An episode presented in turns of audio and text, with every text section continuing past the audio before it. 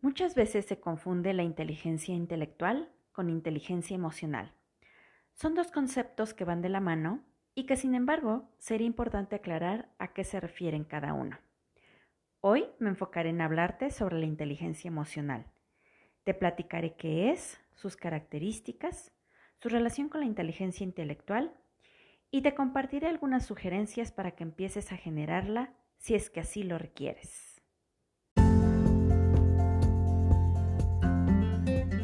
Estás escuchando Atiende a tu corazón con Lilia Miranda, en donde aprenderás a descubrir e identificar todo lo relacionado con tu mundo emocional para vivir una vida feliz y en plenitud.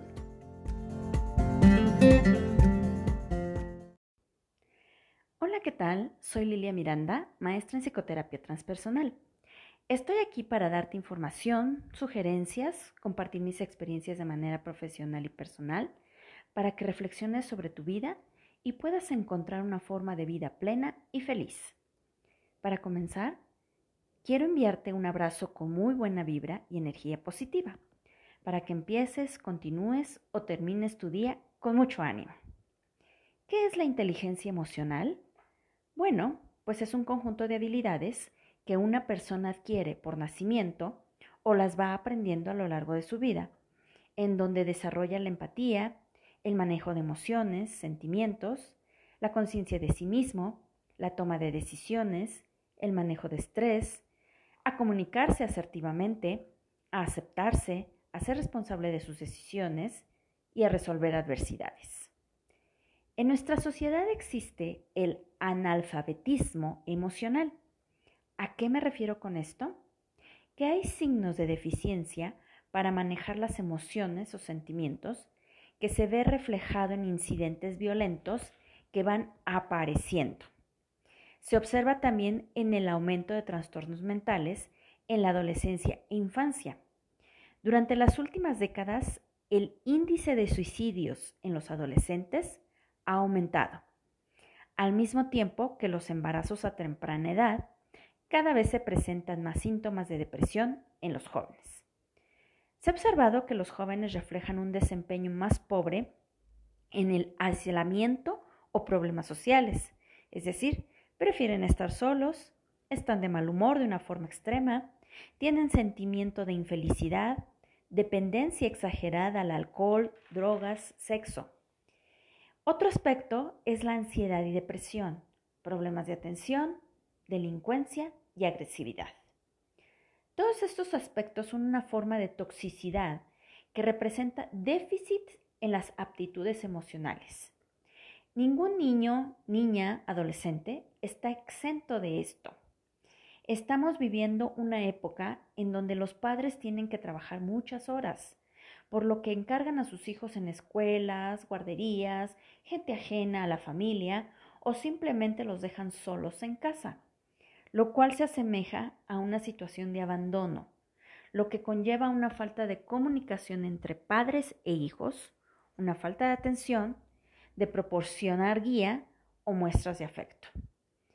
Así que lo que se busca con la inteligencia emocional es convertir a todos esos niños, adolescentes, en seres que desarrollen sus habilidades emocionales que son tan importantes como las cognitivas. Uno de los aspectos para desarrollar la inteligencia emocional es el manejo de las emociones. El darse cuenta de lo que hay detrás de esa emoción o sentimiento. Un ejemplo, detrás de algo que nos causa tal vez dolor, puede haber enojo, ansiedad. Aquí también cabe resaltar que el responsabilizarse de las decisiones, los actos y asumir compromisos es parte de todo esto. Aquí entra la habilidad que es la empatía, clave para comprender los sentimientos del otro y su perspectiva. Respetar las diferencias entre lo que cada uno siente respecto a las mismas cosas. Las relaciones interpersonales incluye aprender a escuchar, a formular preguntas para aclarar lo que el otro ve, percibe, a ser positivo antes de tomárselo personal, aprender a cooperar, solucionar conflictos y el compromiso de negociar y saber cómo negociar.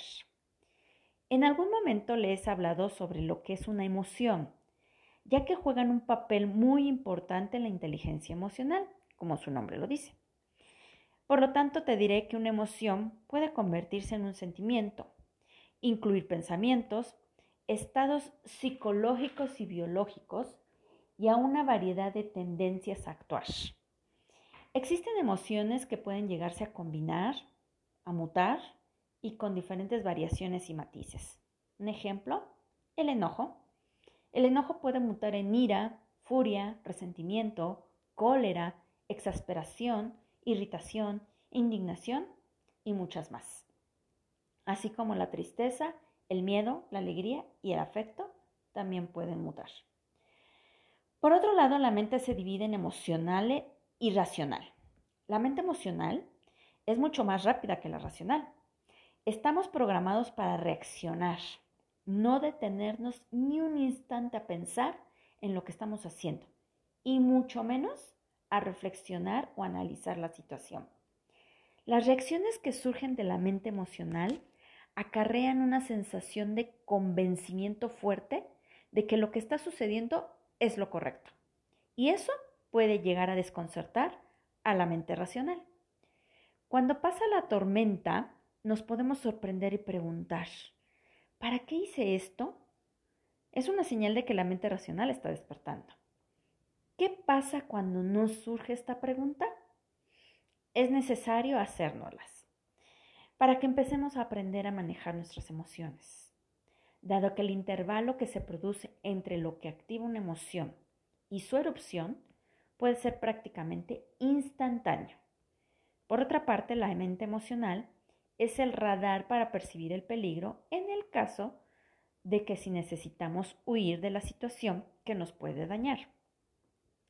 El tiempo que dura la emoción es muy breve y dura solo unos segundos, acaso unos minutos, pero no horas ni días. Si las emociones empiezan a dominarnos después de un largo tiempo, se convierten en sentimientos, que si no logramos identificarlos y ni de dónde provienen, es decir, la causa, no nos ayudarán a desarrollar una inteligencia emocional. Por lo que se refiere a los pensamientos, estos juegan un papel clave en la determinación de qué emociones están apareciendo. Por ejemplo, cuando se piensa, mi hijo me hizo enojar. Uy, me encantó lo que me dijiste. Mientras la mente racional realiza conexiones lógicas entre las causas y efectos, la mente emocional conecta solo lo que siente, que probablemente se parece a una situación del pasado y no logra diferenciarlas y al parecer son iguales.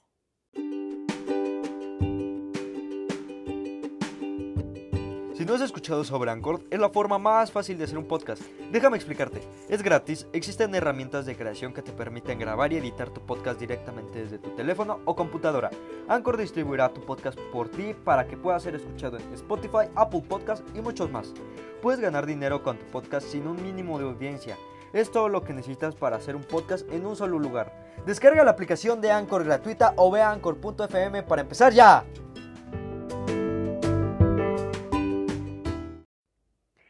Muchas veces la mente emocional es infantil y se presenta de varias formas.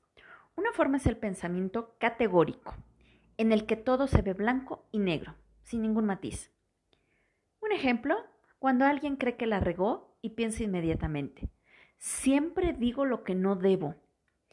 Otra forma es el pensamiento personalizado, en donde todo lo que sucede, el individuo se centra en sí mismo y un ejemplo es cuando una persona que va caminando distraída con su teléfono y choca con un poste y piensa, claro, el poste se me atravesó, que es la culpa del poste. Por último está el autoconfirmador. Este suprime o pasa por alto recuerdos o hechos que debilitarían convicciones. Las convicciones de la mente racional son tentativas y una nueva evidencia para puede descartar una creencia y reemplazarla por una nueva. No obstante, las convicciones en algunas personas las consideran absolutamente ciertas y eso deja de lado cualquier evidencia en contra. Ahí está el resultado de que es tan difícil razonar con alguien que está emocionalmente perturbado. No importando la lógica o la sensatez del argumento, cuando una persona está inmerso en la emoción, la convicción no tiene validez. Ahora es momento de mencionarte las características de la inteligencia emocional. Número uno, las personas que desarrollan la inteligencia emocional prestan atención a sus emociones, las analizan y las escuchan. No solo se limitan a sentirlas. Número dos, conocen sus sentimientos y no los reprimen. Son personas auténticas y sinceras, ya que expresan sus sentimientos de forma clara. Número tres, analizan sus proyectos y sueños. No viven en un sueño constante, saben razonar lo que sienten y si alguna meta puede ser alcanzada o no, es decir, si es real y objetiva. Número 4. Tienen un balance constante en sus acciones.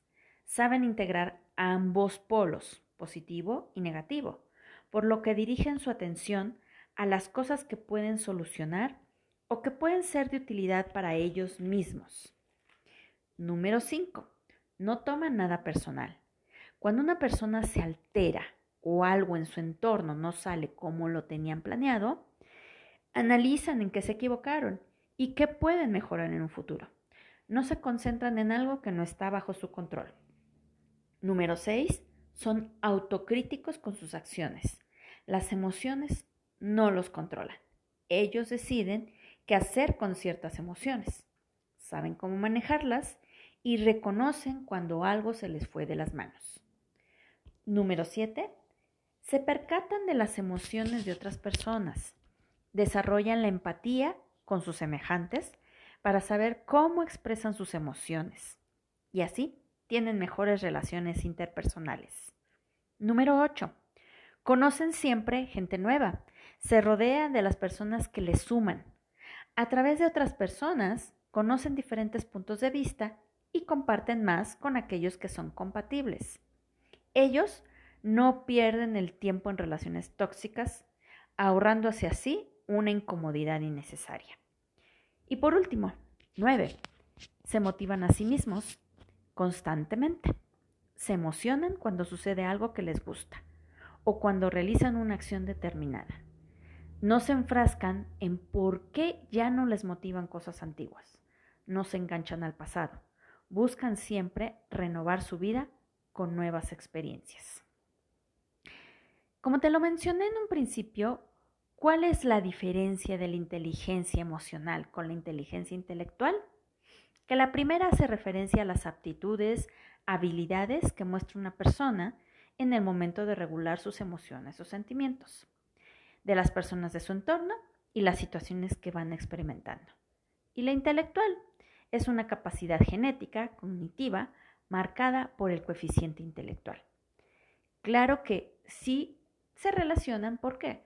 Porque si una persona emocionalmente no está eh, bien equilibrada, no ha desarrollado una inteligencia emocional, puede afectar en la parte cognitiva, sobre todo cuando son niños o adolescentes. La inteligencia emocional abarca cinco aspectos básicos. El primero es la empatía entender, comprender cómo se sienten los demás y aprender a comunicarse asertivamente para lograr un objetivo común.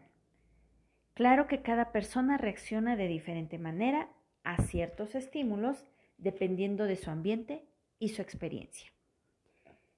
El otro son las habilidades sociales, relaciones interpersonales que beneficien y guíen a las personas al éxito, ya que pueden lograr más cosas con liderazgo, gestión de conflictos, cooperación y trabajo en equipo.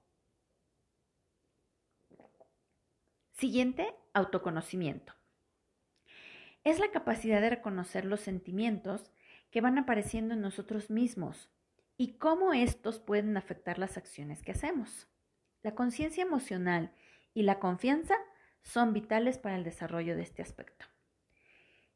El siguiente es la motivación se relaciona con el compromiso de lograr los objetivos planteados, cómo se mantiene el positivismo ante las adversidades y cuál es la iniciativa que una persona maneja para plasmar determinadas metas.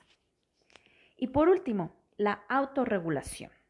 Las técnicas de autogestión son esenciales en la inteligencia emocional.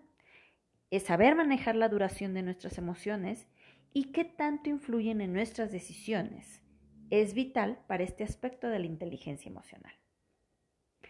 Ahora te voy a compartir acciones que puedes ir implementando en tu día a día para desarrollar tu inteligencia emocional. Uno es valorar tus triunfos y el de los demás, sin caer en comparaciones.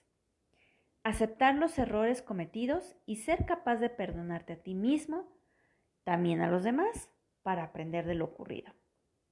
Dejar de juzgar el hecho de sentirte bien o mal. Las emociones son transitorias, ya pasarán. Siguiente, analizar, reflexionar las reacciones inmediatas a las emociones y pensar, ¿para qué me sucedió lo que me sucedió? ¿Para qué apareció esta emoción? ¿Qué me quiere mostrar o enseñar? Y aprender de cada una de ellas para manejarlas si llegan a aparecer de nuevo. Comprender cuál es la emoción que sientes y evitar que tu cerebro se confunda una con otra. A veces el enojo se puede confundir con la tristeza. Evitar estimulantes como el alcohol, cafeína, drogas, cigarro, comida dulce o algún fármaco para dejar de sentir lo que estás sintiendo. Eso lo único que hace es dormir o tapar las emociones. Entender que cada persona es individual con sus experiencias, historia y relaciones y encontrar el equilibrio entre los éxitos, logros y errores, no dejándose llevar por la soberbia, arrogancia o por tenerte lástima a ti mismo, es decir, no irte a los extremos. Espero que toda esta información te sea de mucha utilidad. Recuerda cada día que el ser más importante en tu vida eres tú. Sigo a tus órdenes ofreciéndote mi escucha, mi guía, mi acompañamiento, mi apoyo para sanar tu interior. Te invito a que visites mis redes sociales que se encuentran en la descripción de este episodio, en donde me puedes contactar, enviar un mensaje, comentario, duda, sugerencia o las compartas con la gente que conoces y que tal vez les sea de utilidad. Te agradezco enormemente que me escuches una vez más y espero seguir contando contigo en mis próximos episodios. Mientras, te envío un abrazo de corazón a corazón. Esto fue Atiende a tu corazón con Lilia Miranda.